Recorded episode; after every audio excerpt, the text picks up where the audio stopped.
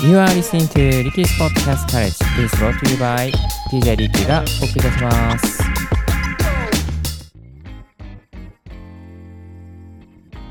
Good morning! ポッドキャスト大学の DJ リッキーです。この番組は、ポッドキャストのことを勉強できるポッドキャスト番組をお届けしております。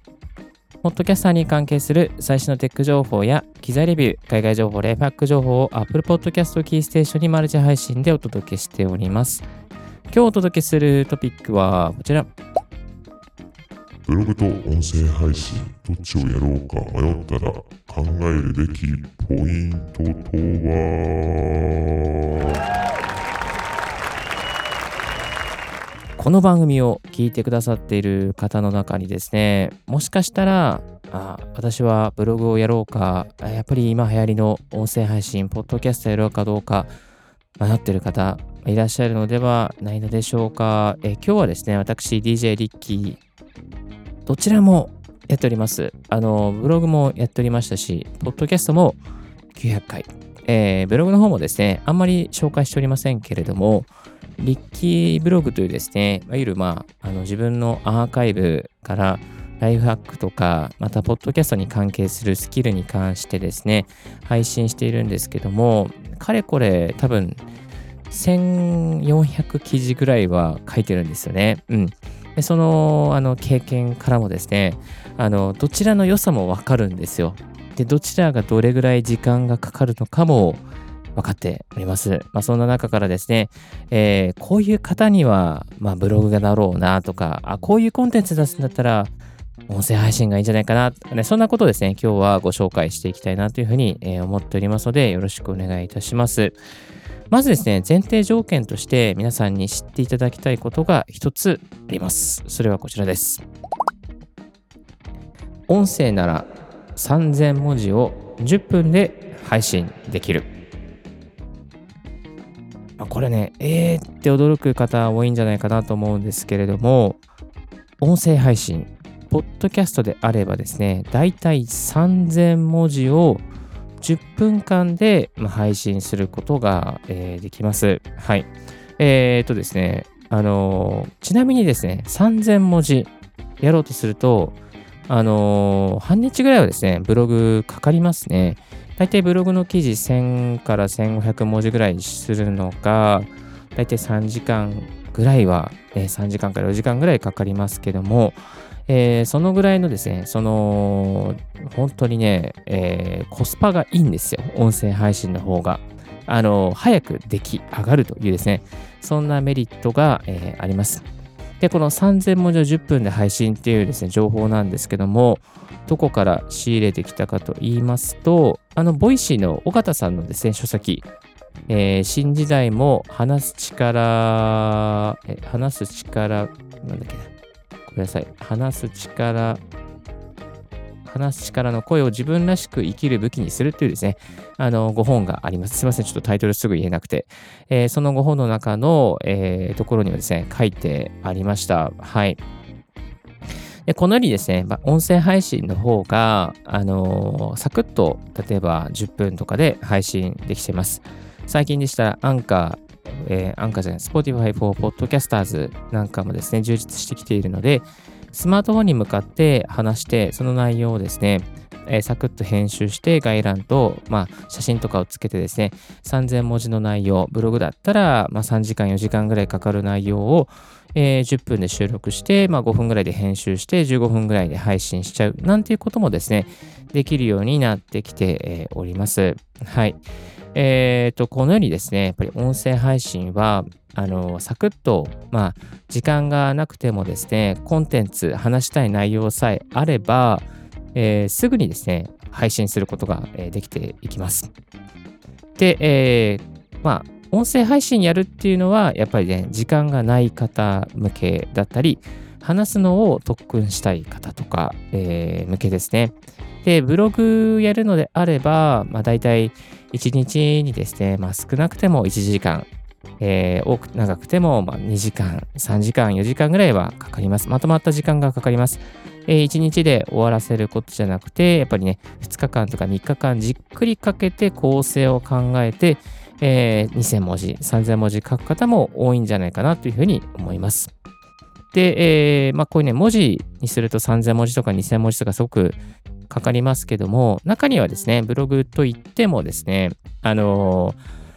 えー、500文字ぐらいで終わっちゃう短いブログを書いてる方もいらっしゃるかもしれません。えー、そんな方もね、いますし、あとはツイッターの、まあ、投稿した内容がまとまっているので、それを貼り合わせてブログっぽく作るみたいなね、そんな早技もありますね。これはブログ書く上で、えー、すごく簡単にですね、あの、ブログの記事を一つ作るコツにもなってますね。うん。あの、同じね、えー、ツイッターの内容でもですね、あの、連投ツイートをして、その連投ツイートをした内容を、例えば、ブログの記事として章立てして、まとめて、ね、なんかやる、貼り付けてまとめておくっていうこともね、えー、できますよね。うん。で、えっ、ー、と、音声配信の場合は、あのー、ね、その、なんだろうな、えっ、ー、と、これ、一回聞いてもらってまた聞いてもらうっていうのはね、こう、難しいんですよね。うん。一回聞いたらもうまた次聞くのはやめようかなと思いますし、あのー、2年前、3年前ぐらいの内容を、なんかね、こう、また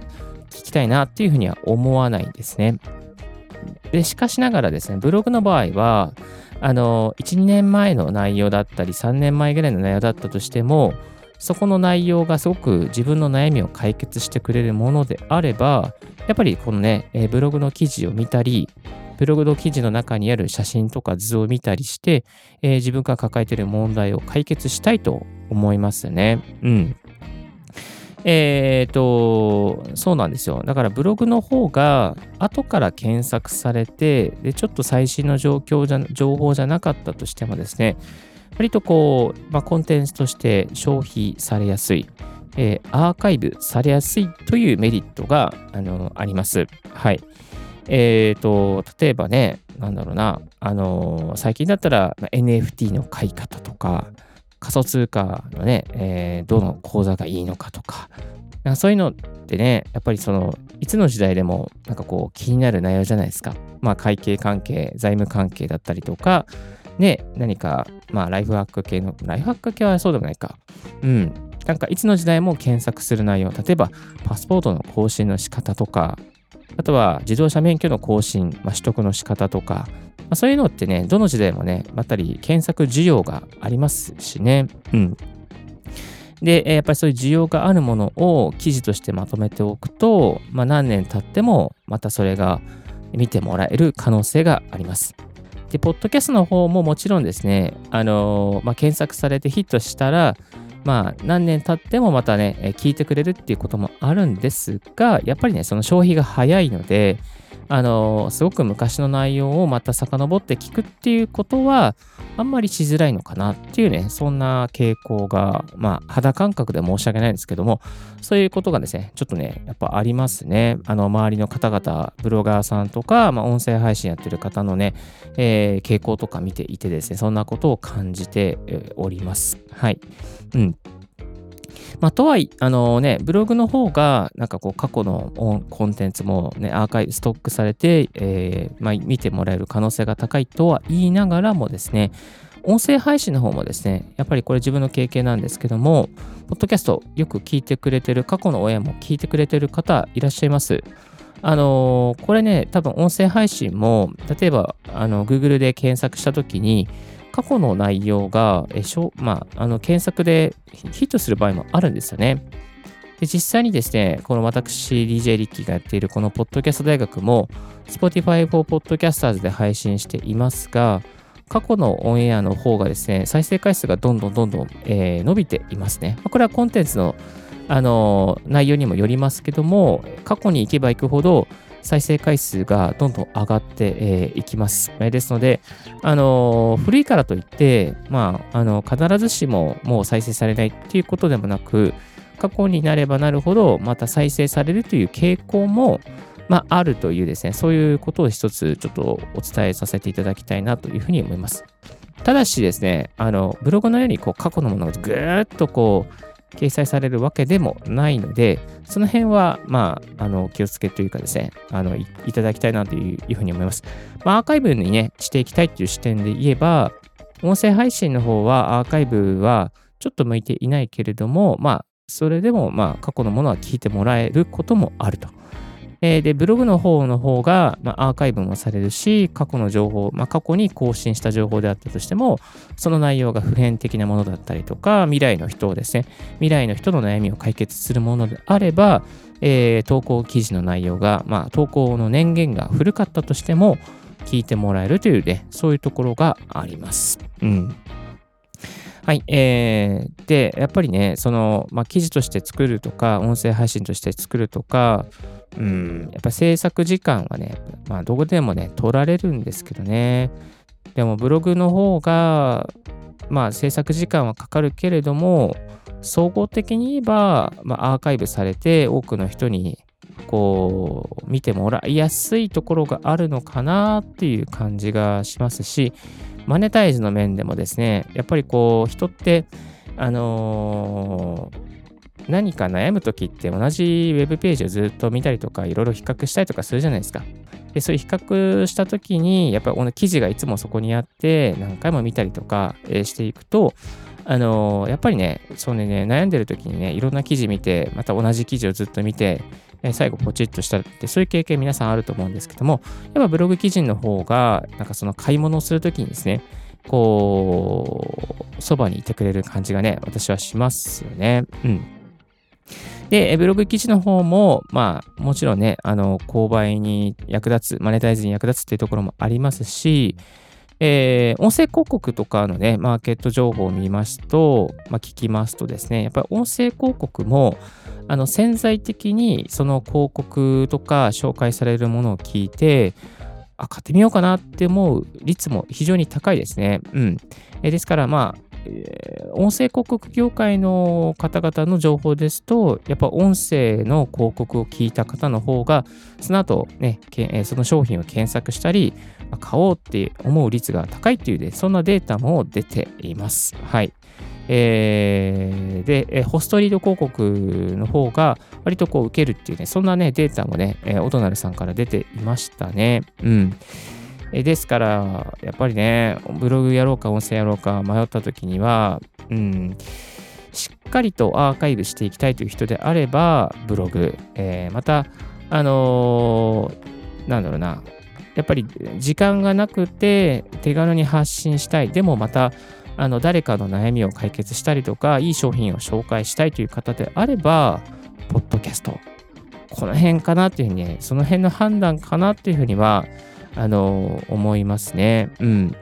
えー、またね、あの、補足的に例えば自分の喋り方を良くしたいとか、プレゼンが、プレゼンを控えてるっていうね、そういうことであれば、ポッドキャストの方がいいと思いますし、また、あの、文章力を上げたいとか、また、えー、セールスライティングを学びたいとかっていう方であれば、あの、ブログに、えー、してもいいかなというふうに思います。で、もちろんですね、あの、ライティングの勉強のために、あの、ポッドキャストを使うっていうやり方もありますね。この台本を作る、台本を作る作業を、えー、ライティングとして、まあ、やるっていうね、そんなやり方もありますよね。うん、だから、どこでどうね、使えるかどうかは、ちょっと、また人にもね、よるかなと思うんですが、あのー、音声配信でもですね、ライティングの勉強というか、えー、できたりしますね。うん。あとはね、あの、セールスライティングとしてもですね、この台本でしっかりこういうふうに訴求しようとかね、音声でしっかりそこでこういうふうに訴求しようっていうふうにして、えー、そういうね、えー、なんだろうな、こう、音声配信の中でライティングを勉強するっていうこともできていきます。はい。まあ、それにしてもですね、なかなか難しいですよね。でもね、どちらもお金はそんなにかかんないんですよね。えー、ブログであれば、あの、まあ、毎月100、1000円ぐらいかな。1000円ぐらいのサーバー代と、またね、あとは、えっ、ー、と、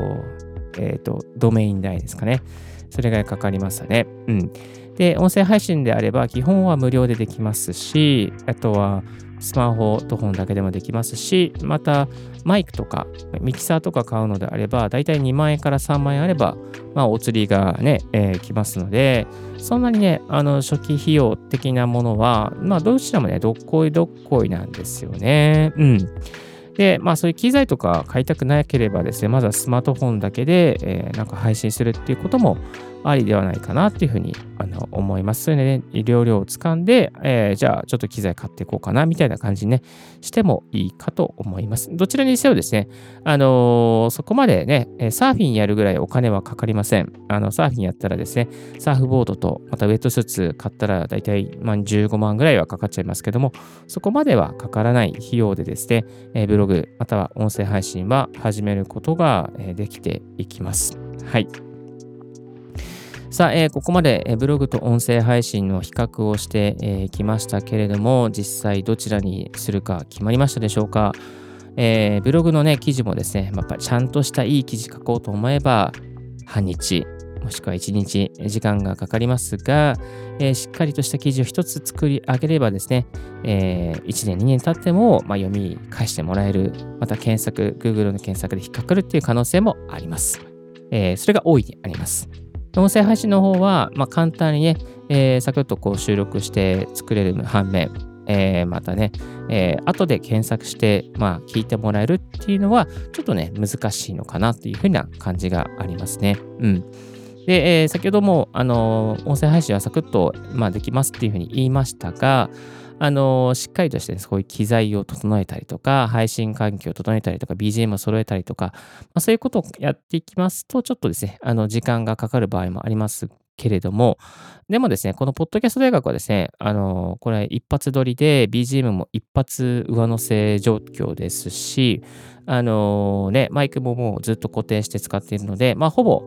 何の支障もなく運営しているというような、そんな状況でございます。はい。なかなかね、こう、2つを比較するのは難しいんですけども、あの、やっぱりね、えー、時間がないという方は、ぜひ、ポッドキャスト、音声配信、そして時間には余裕がある、そしてなんかちょっとアーカイブ、人生のアーカイブをしていきたいという方は、えー、ぜひですね、ブログをやってみてはいかがでしょうか。